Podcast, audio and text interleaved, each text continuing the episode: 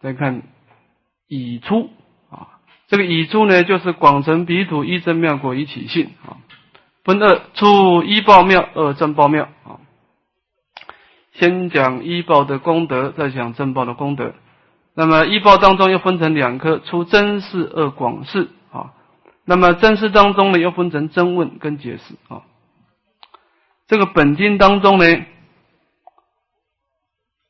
佛陀啊，在讲这个一正二法，都是用问答的方式，因为这净土法门的境界太高深了啊！不但无问自说啊，在整个过程当中呢，佛陀都是自问自答啊，这是一种很特殊的结构啊。我们看本经经文：舍利佛，彼土何故名为极乐？啊，那么就在大众集会的时候呢，佛陀招呼了一声舍利佛，说：“舍利佛。”说极乐国土是什么因缘能够安立做极乐呢？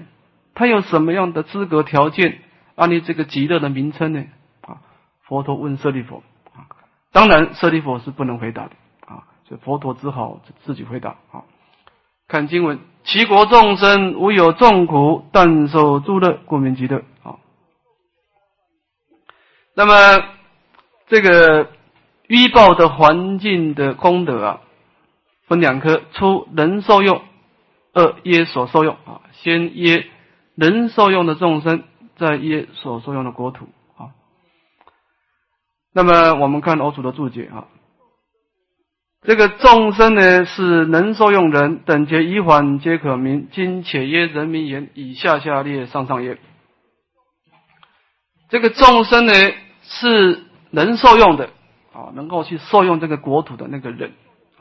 极乐世界，它这个法界啊，不像我们娑婆世界有六道，它只有两道，不是人就是天，这反正同体组就两道啊。那么这个地方且耶人来说了，那么这个人来说，当然等觉一反都是众生了。那么为什么只是讲人呢？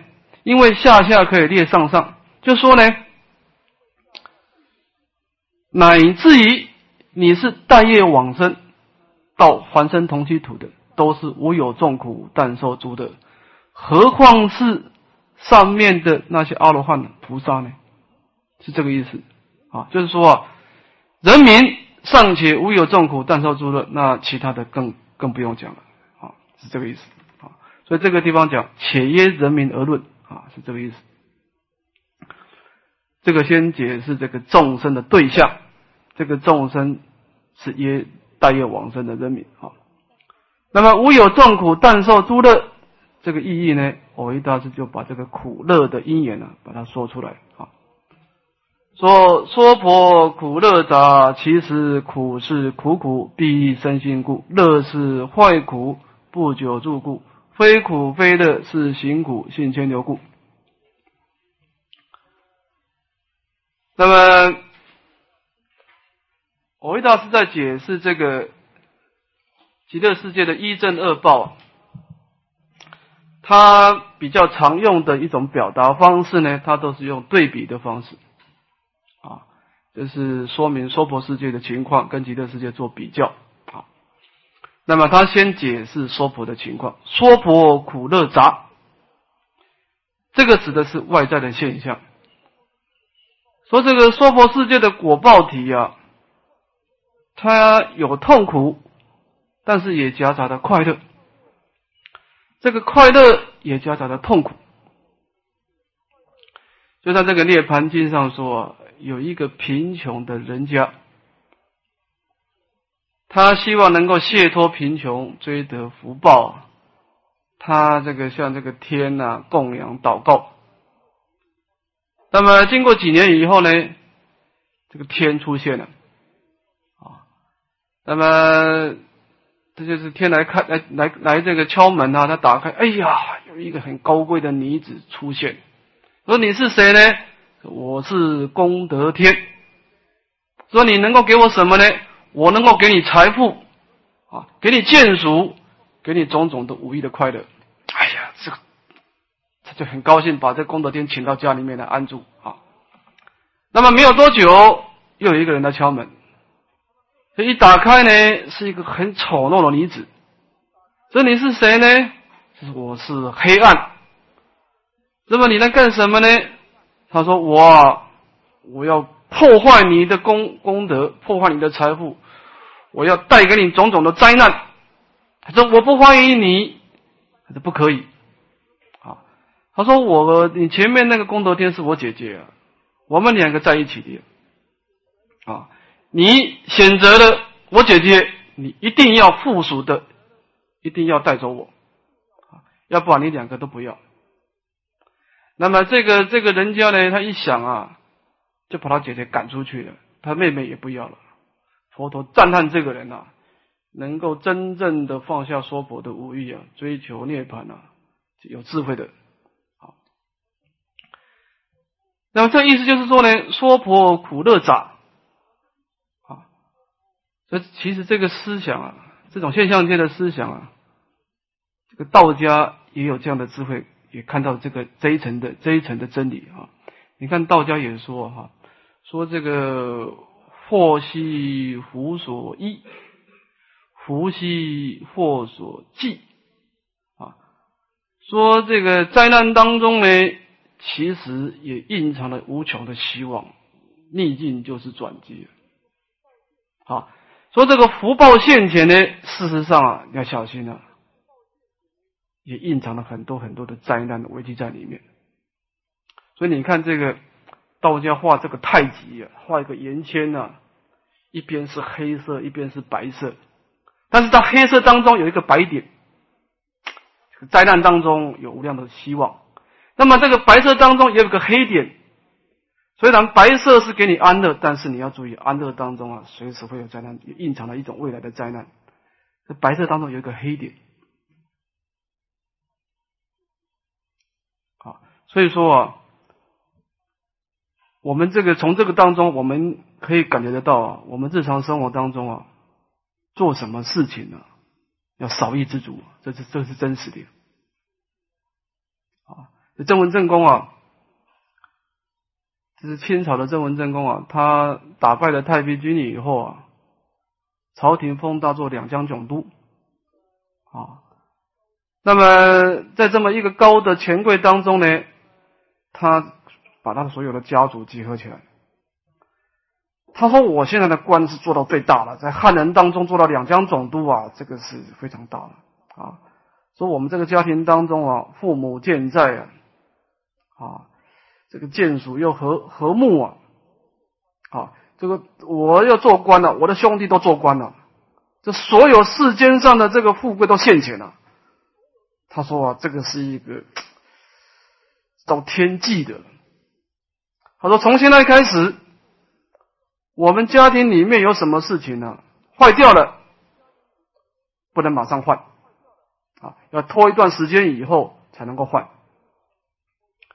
这意思就是说呢，你什么事情都做圆满以后啊，这当中啊，就随时会有灾难出现。啊，说这个叶季前延，花季前开，啊，这个叶啊延了以后啊，叶延则切啊，花开则谢。因为这个世间上的事情呢，是苦乐夹杂的。啊，你这个功德天呐受尽以后，黑暗就出现了。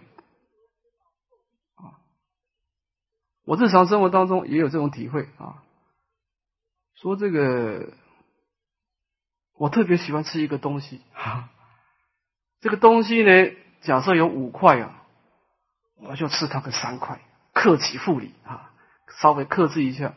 哎，我发觉啊，我经常能够吃到这个东西啊。那我想啊，我如果哪一天呢，放纵自己把这一块全部吃完了，这个东西不会现钱的，就是说。这个世间上的功德境界就是这样，你把一件事情做尽了以后啊，业量做圆满的时候，它的下一个就是缺了。好，那么花开到极限以后，它就是要谢。所以古道德一再提提醒我们了，这个娑婆世界有漏果报，我们如何向如何去面对这样的果报呢？如何安身立命呢？就是你有福报，有十分的福报，不要把它想尽。讲个六分，少一知足。那么这种情况呢，虽然娑婆世界有无量无边的灾难，但是你会降到最低，就是那个那个黑暗不容易出现，就是这一层道理啊。所以说呢，娑婆世界的果报体苦乐夹杂，苦中有夹杂的乐，乐中也夹杂的苦啊。但是这个是一种外向的观察。如果从本质上来说呢，其实苦是苦苦逼身心苦，乐是坏苦不久住苦，非苦非乐是行苦性牵流故啊。那么如果从真正的本质来说呢，苦是苦苦逼身心苦啊。娑婆世界有很多的苦恼的境界，这个世界的多灾难啊，这个老病死啊，人跟人之间的互相的伤害啊。乃至于这个善恶道的苦，刀山油锅的苦啊，这个是逼迫我们身心的啊，这个我们容易理解啊。第二个，乐是坏苦不久住故啊，那么可乐的境界也是苦，为什么坏苦啊不久住故？这个事情是这样子的啊，说乐为什么是苦呢？这是怎么个怎么个案例法呢？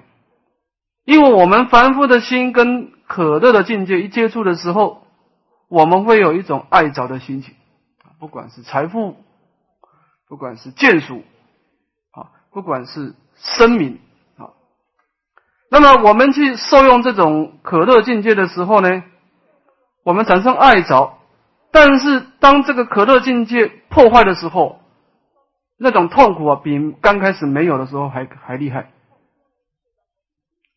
所以说呢，这种可乐的果报，它不久住，也只能说是一个痛苦啊，无常故苦，使令我们一种非常的没有安全感。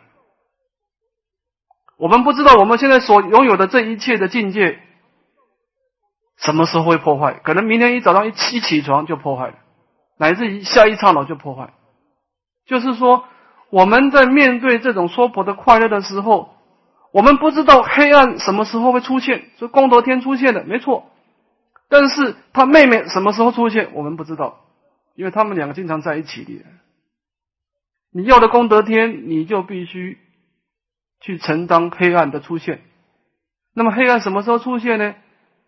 这个没有人知道啊，这个就是苦啊，啊，一种不安稳性的苦啊，非苦非乐是行苦啊。那么我们也有时候受受用一种不不是痛苦，也可以不是快乐的舍受，但是它也是苦，因为这种扰动牵流，所以不极尽也是苦，这比较维系的啊。在这个俱舍论说，这娑婆世界的果报啊，就像一个人长疮一样。所以这个疮啊，有三种的差别情况。第一个，你用火去烫这个疮啊，它非常的痛，就就是苦苦啊。第二个，我们用这个冰块去敷这个疮，哎，感到暂时的安乐。但是这个乐受呢，它的本质还是疮啊，就是它它这个疮的本质是没有改变的，只是说你用冰块暂时去敷它。他暂时有一种乐受感觉，就是这样子而已。那么有时候我们不用去冰冰块去扶它，也不用火去烤它，这个时候就保持一个苍的相貌，这个就是行苦。所以娑婆世界的苦啊，是安立在无名烦恼，它的本质是一直无名烦恼啊，所以说呢，它就有苦苦坏苦辛苦的情况出现。那么这个是讲到娑婆世界的一个苦乐相貌，它的苦乐相貌就是这样子啊。那么极乐世界的苦乐是什么情况呢？彼土永离三苦，不同此土对苦之乐，乃名极乐啊。那么极乐世界是永离三苦啊，极乐世界的功德啊是弥陀的本愿功德所成就，没有苦苦坏苦行苦的情况啊。那么不像我们娑婆世界的。这个果报体啊，它是一个业感，一个有漏的业力所招感，它的安，它的快乐当中夹杂的痛苦，痛苦当中夹杂的安乐啊，对苦之乐，所以乃名极乐啊。所以他这个这个极乐世界是这样安利的啊，无有众苦，但受诸乐，是这个意思啊。好，我们今天讲到这个地方啊。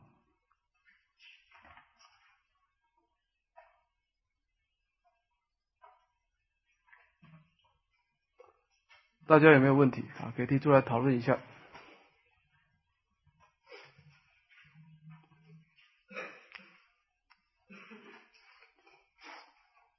这个我一大圣的弥陀要解啊，他有的经文啊，其实他在分别娑婆跟极乐世界差别的时候，他在引导我们修观呢，去观察。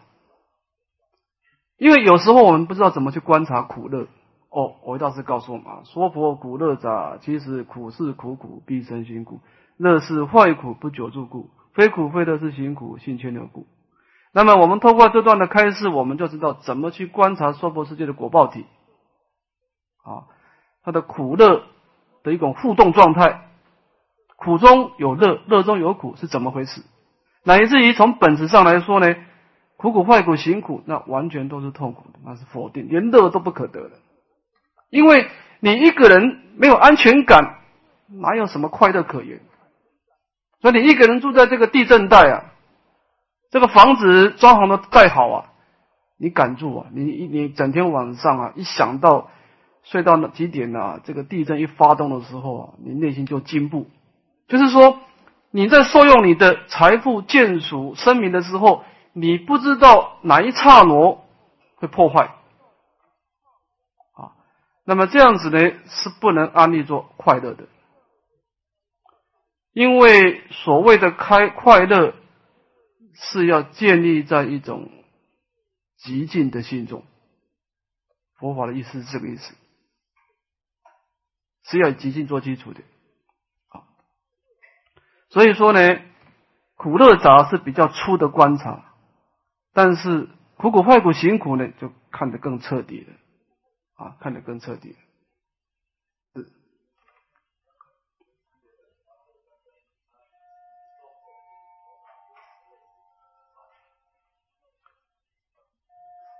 集众生心，众生的心当然差别的因缘了。每一个人去念阿弥陀佛，每一个人对弥陀的皈依，对名号的念力，这个集众生心，这个集就救着众生的心。我们凡夫的心。去受用阿弥陀佛的功德的时候，集众生心，这是差别。但是投大觉海，这个大觉海，那弥陀本愿所成的这个一正功德啊，那这是一的境界了。这极乐世界就是这样成就的，就是集众生心，投大觉海。你说说一来说，也可以说是一啊，集一集三。为什么说一呢？因为大家投大觉海，每一个人到极乐世界，没有一个人是他自己的业力所成就的。那等觉菩萨也是仰仗佛力吗？等觉菩萨到极乐国土，那他所受用的一正二报也是弥陀本愿所成的，也不是他自己的六波罗蜜所成的。他自己的六波罗蜜等待他以后广度众生的时候再显现的。但是你只要到极乐世界，每一个人都是受用弥弥陀的功德，就投大觉海。但是每一个人在开显弥陀功德有差别，这是什么呢？极众生心，每一个人的心不同，他到极乐世界所创造的一正二报会有无量的差别。所以你说它是一也对，说它是三也对，集一集三都可以这样讲。所以我们对极乐国土的认识就是这样子。所以说呢，简单的讲，我们应该从善力来分析，本愿功德力，这个是没话讲的。弥陀普遍的对法界花愿，这是平等的。但是心力，这个佛力、法力不可思议，即是法力、名堂、功德力，名堂、功德力跟佛的功德力是一致的，开合不同，开展出来是弥陀的广大的本愿一正二报。合起来就是一句佛号，所以这个法力不可思议，事实上跟佛力不可思议是是同一个东西。但关键的就是你的心力不可思议，你这一念心，你因地是怎么栽培的？你对三质量怎么栽培的？会影响到你未来受用极乐世界的时候的差别品味。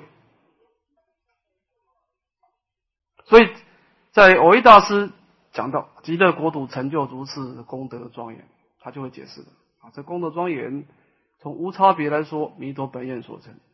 但是无差别当中无差成差，每一个人在因地的时候栽培心愿执迷不同，就有无量无边的差别。所以极乐世界是凭什么成就这样的功德庄严呢？凭三力所成，是这样子的。啊，所以广成彼土一真妙果，我一大师就不断的重复这个观念，就是有三力的因缘。当然，主要就是一个我们凡夫的心力跟佛力这两个而已。从佛力的角度来说是无差别；从凡夫的心力来说，那无量的差别。你把这个观念掌控住了，你去读《阿弥陀经》，你就能够读出这里面的味道。极乐世界是怎么回事？好，讲到这了。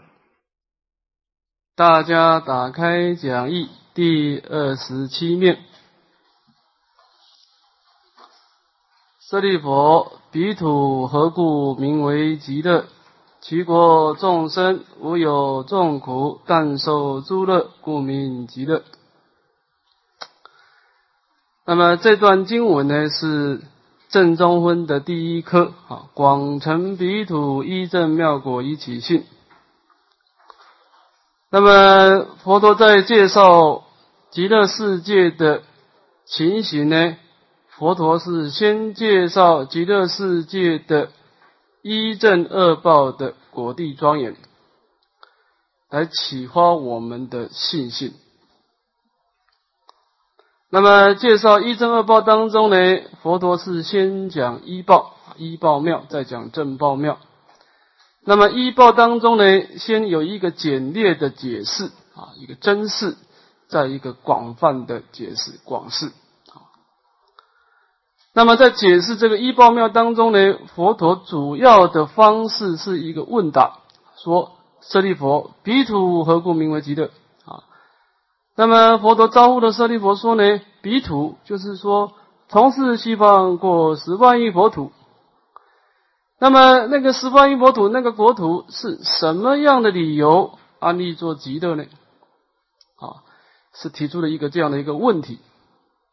那么，事实上，整个医报的文后面的，不管是简略的回答，不管是广泛的回答，事实上都是在回答这个问题：是什么样的理由安利做极乐？啊，那么当然，这以下有很多理由。啊，从苦乐的理由，从染尽的理由，从有情无情、有情有情无情同宣妙法这、弘法的因缘的理由，所以这个国土有资格安立做一种极端圆满的世界。啊，那么他提出的第一个理由是从苦乐当中来安立这个极乐。啊，说那个国土是什么理由安立为极乐呢？佛陀回答啊，第七国众生无有众苦，但受诸的故名极乐啊。那这当中呢，佛祖的回答，我们前面两个都解释过了。看这个别名苦乐，那么别名苦乐当中呢，佛祖分两段，第一段呢正是仕途，然后点示行妙。先解释极乐世界的仕途，它是一个什么样的所谓的无有众苦，但受诸乐好。一往分别，同机五浊清，无分段八苦，但受不病不老，自在游游行，天时天意，诸善聚会等乐。那么，偶一大师在解释“无有众苦，但受诸乐”这两句话，他用视土来分别。那么，站在极乐世界的凡圣同居土的天人来说呢？不管是人，不管是天啊，他没有分段的八苦，没有分段生死的八苦。好，那么这段呢，藕益大师解释的很烈啊。但是在莲师大师的弥陀塑造呢，他有详细说明哈。因为这个同居土啊，凡圣同居土啊，对我们的关系很密切啊，所以我们把它把这个莲师大师的文引用出来啊，做一个介绍。莲师大师说呢，第一个莲花化身，故生苦。那么极乐世界的凡圣同居土呢，是莲花化身。我们娑婆世界的凡圣同居土呢，是一个胎生啊。那么这个胎生呢，你刚开始来到这个人世间啊，你的果报体啊，不是马上能够在地上活动的，你必须要住在这个母胎里面啊，在这个这个身脏之下、手脏之上啊，在那个地方安住啊。非常不自在啊，所以说呢，这个是生。你刚开始受身，你的果报体就要去承受十个月的胎役之苦，就像牢狱一样，把你给困住，使令你不得自在。这十个月不能活动啊。那么极乐世界莲花化身，那莲花那么广大的莲花，我们会讲到啊，还有百千百千游巡这么大的莲花在里面呢活动啊。啊，所以没有生苦啊，莲花化身故无生苦。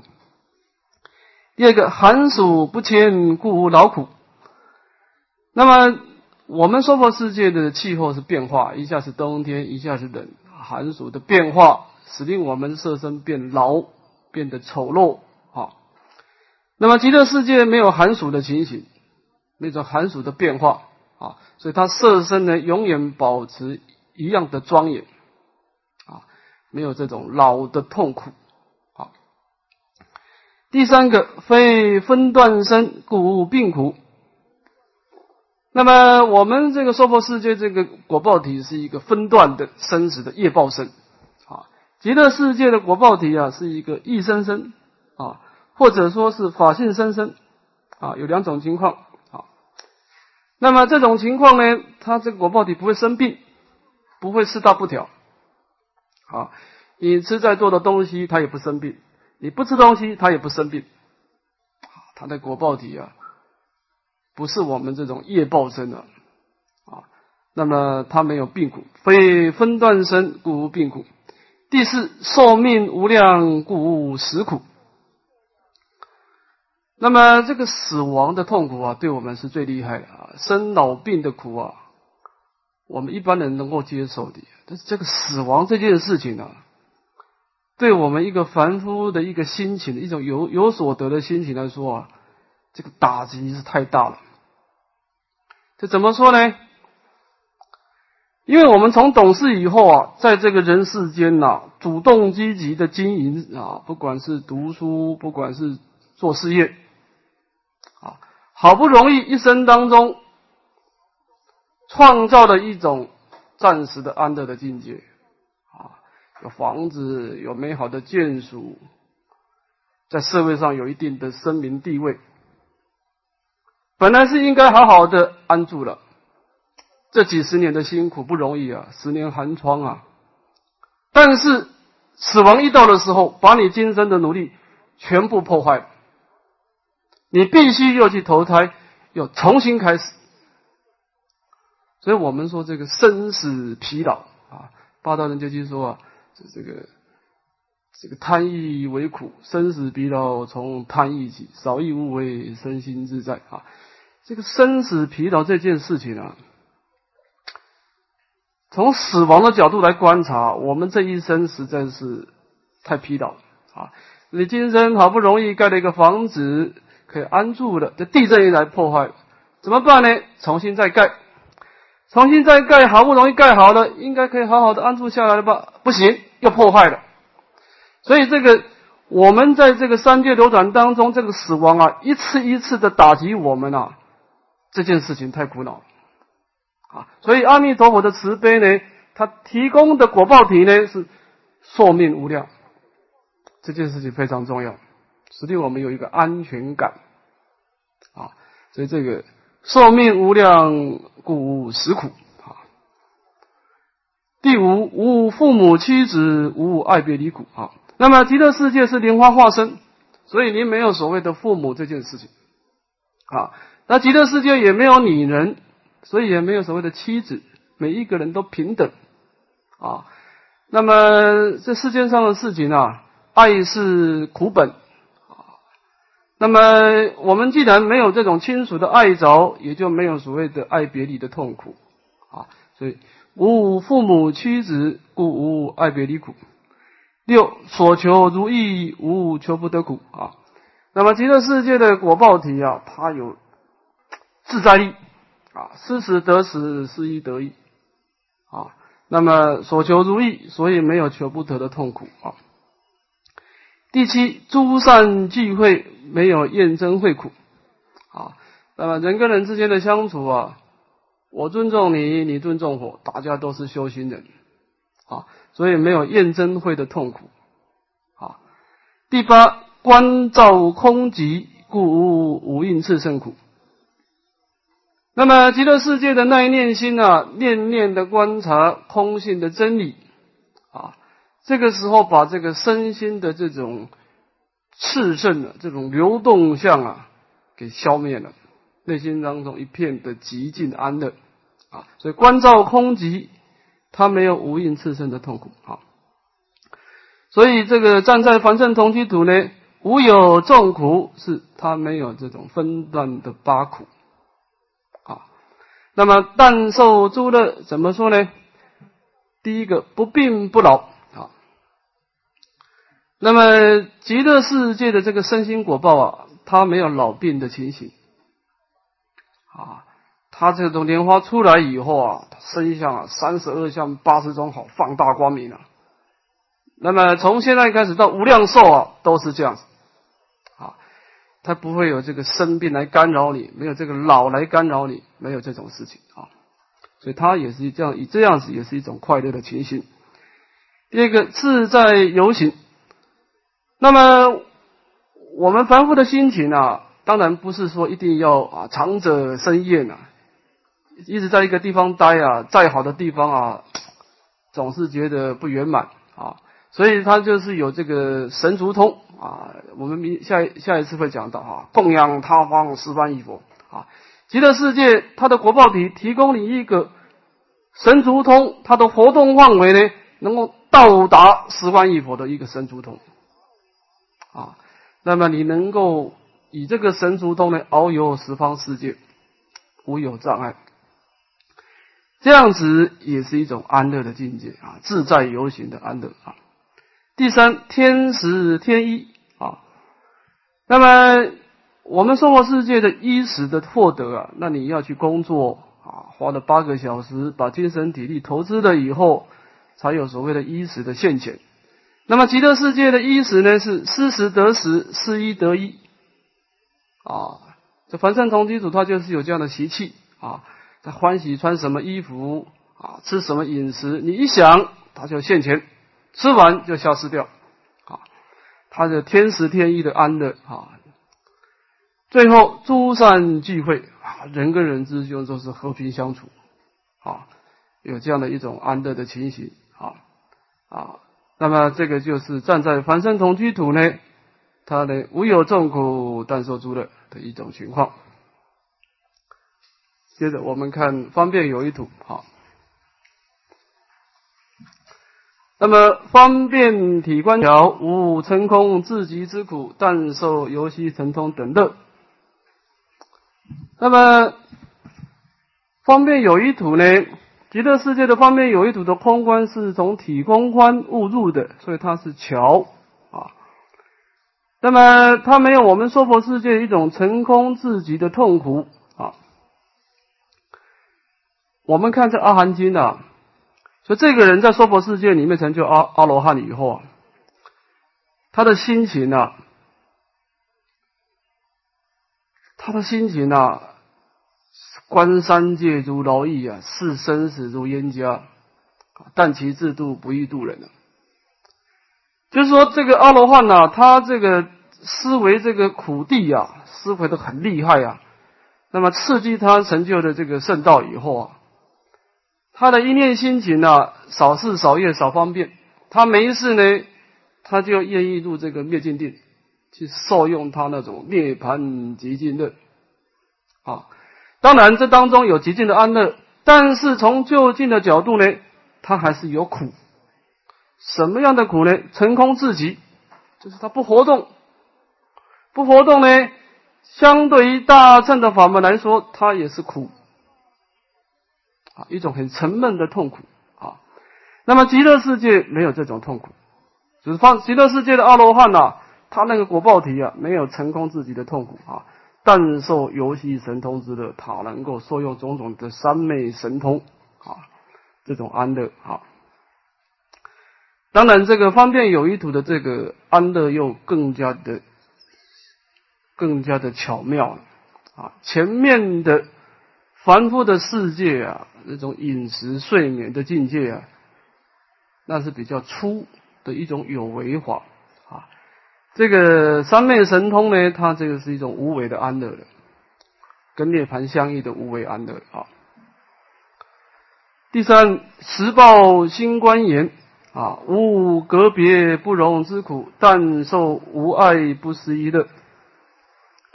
那么站在十报庄严土呢，他这个心观就是他是修一心三观误入的啊。那么。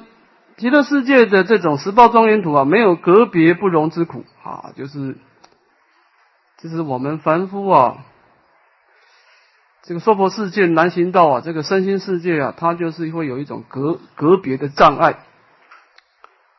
说你修空观，有时候对于我们对于假名假相的分别会有障碍啊。但是你在事相上分别障碍你修习空观啊，理会障事，事也会障理，就是有这样的一种隔别不容之苦啊。但极乐世界它没有这种事情啊，但受无碍啊，空有无碍的不思议的这种大乘法乐。这个大乘法乐啊，在经典上说啊，这叫法身菩萨那一念心呐。跟阿罗汉的心是不一样，阿罗汉的心呐，他就是在一种极静的境界而已，啊，当然勉强是安利做安乐，极静乐啊，但是这种乐啊，那相对菩萨那是少分的啊。说这个大乘菩萨那一念心呐，由于甚深法性三昧，安住在一种甚深的法性上面啊，所谓的菩提解法乐啊。所以阿罗汉只有涅盘极境的，没有菩提解法乐。啊，这个菩提解法乐啊，我们看这个有一段有一段事情就可以看得出来，说那个迦叶尊者大阿罗汉呐，三面六通八切多阿罗汉呐，有一次在一次法会当中呢，那么这个大圣紧那罗王菩萨，那个是法身菩萨视线啊，他那个弦乐一动。他那个歌声啊，一唱起来呀，这个迦叶尊者受不了，赶快起来呀，又是手舞足蹈，手也动啊，脚也跳。那么这个机师就惊起来，他说：“那你是一个这个比丘的上首，你怎么这么思威仪呢？”教授尊长他讲讲出一个理由说：“说这个风啊，你普通的风啊，不可以把大树吹倒。”但是这个结风的时候啊，末节那个大风吹的时候啊，再大的树都拔倒了。说啊，这个大正经大魔王菩萨，他那个他那个甚深的那个大正法乐啊，透过音声一散布出来的时候啊，不是阿罗汉能够控制的那种大乘法乐。我自己也有一点这样的一个小小感觉啊。我过去在北斋上课，就早上上课。有时候讲这个大乘法义啊，当然有时候相应，有时候不相应。但是内心当中跟那个真主的法一相应的时候啊，一下了课以后啊，去吃饭了，从头到尾不知道这个饭菜是什么味道。那内心当中啊，萦绕的那种刚开始的法喜，一直的相续下去。吃饭吃菜都不知道吃什么东西，一点都没有味道。那个那个由于甚深法性三昧啊。当然不是这种境界，不是有那么一点相似。就是说呢，这种大圣法论啊，就不共于阿罗汉的涅盘结晶的菩提解法论啊。所以说呢，所以说你看《法华经》啊，《法华经》在那个在这个譬喻的譬喻品当中啊，三界佛仔啊，佛陀看到这些小孩子啊，啊，佛陀的这个大富长者啊，看到小孩子啊，在这个佛展里面跑过来跑过去啊，污秽的地方玩的。那个大富长说：“你们应该出去佛仔外面，那出去外面有什么好玩呢？这个地方多好啊，有野果啊，有野干呐，那这个大家跑来跑去啊。”他说：“啊，外面有更好玩的啊，你坐的那个车乘啊，大白牛车啊，啊，在这个。”在这个旷野的虚空当中啊，飞来飞去啊，大安乐！这个称就是说，我们这一念心安住在大乘法义当中去思维活动啊，就像一念心呐，坐的这个大白牛车啊，由于甚深法性上面，好，这个时候呢，但受无外不是一之德好。那么当然，这样的无有众苦但受诸的，那更加维系的，要更为更精致的，好。极光就近等无法身圣斗珍藏留住之苦，但受称序圆满就近的。那么长期光图，这当然是佛所居住的了啊，他没有这种法身圣斗啊，珍藏留住的痛苦哈。这个不是善乱心哦，这不是讲善乱心啊，这个比善乱心更精致的。比如说一个外道啊。他那个极静的心当中呢，他也是法身生动，增长留住啊。这个法身生动呢，是指的是那种无名的执取。你对于一切的境界，对于身心的我，跟一切缘起的法，升起执起的心，这个就是法身生动，增长留住啊。那么，当然从长期光土的角度呢。他是说这个称性圆满的究竟的，严正真如佛性。那么这个是偶益大师呢，从这娱乐世界的仕途来分别所谓的无有众苦但受诸乐。好，最后呢，偶益大师把它做一个总结：然同期众生以慈名善根福德同佛故，严禁仕途，延受诸乐也。那么，这当中呢，偶益大师强调啊，在四土当中呢，他强调这个凡圣同居土啊，说呢，这个众生呢，在因地的时候，因为持名的善根跟持名的福德的力量啊，这个善根指的是信愿呢，福德指的是持名的念力啊。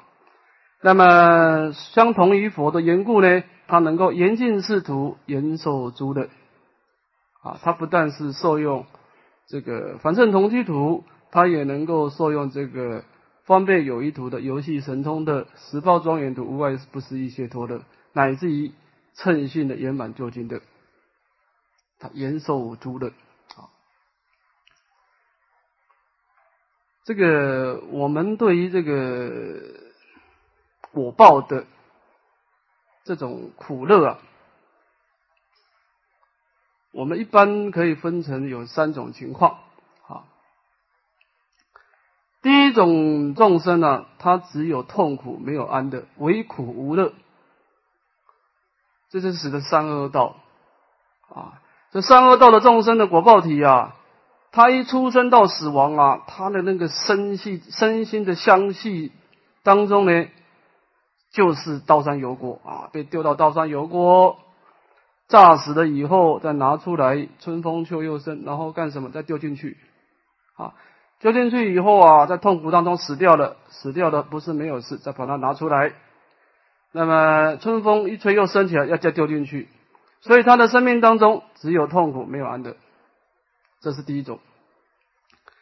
第二种呢，这人天的果报体啊，有苦有乐，和这个果报体。